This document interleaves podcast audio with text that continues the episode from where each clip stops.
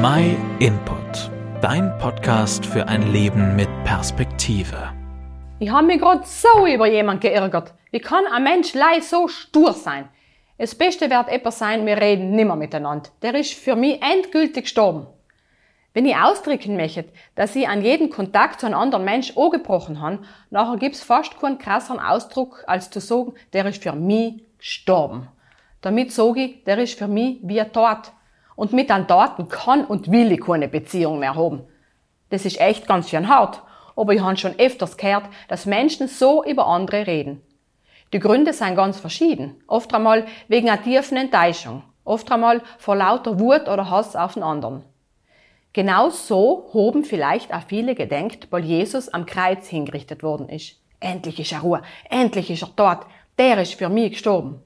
Aber den Satz kann nicht man auch anders verstehen. Ich kann nicht auch sagen, der ist für mich, also an meiner Stelle gestorben. Statt ihm hätte eigentlich ich sterben müssen. Aber warum ist das so? Hast du gewusst, dass Gott für jeden Mensch ein Ziel hat?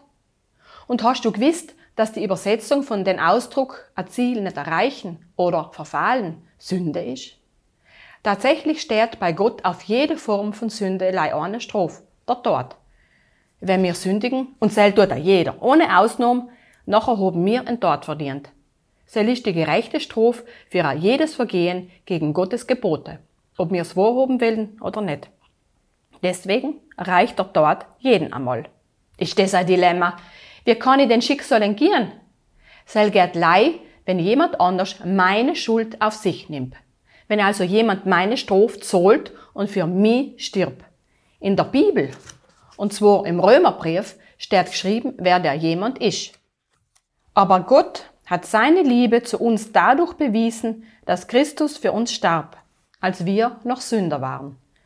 Es ist niemand anders als Jesus, Heißt es jetzt also, dass ich nicht mehr sterben muss, wenn ich darum glaube, dass Jesus für mich gestorben ist? Na, aber es bedeutet, dass die noch ein Tod ein Leben bei Gott erwartet und du nicht getrennt von ihm sein wirst. Ich gebe dir ein Rot, huck die Rechte mal nieder und lese in der Bibel nach, was Gott selber über das Leben mit und bei ihm gesagt hat. Falls du keine eigene Bibel hast, schicken wir dir gern kostenlos und unverbindlich eine zu. Meld dich einfach über unsere Webseite bei uns.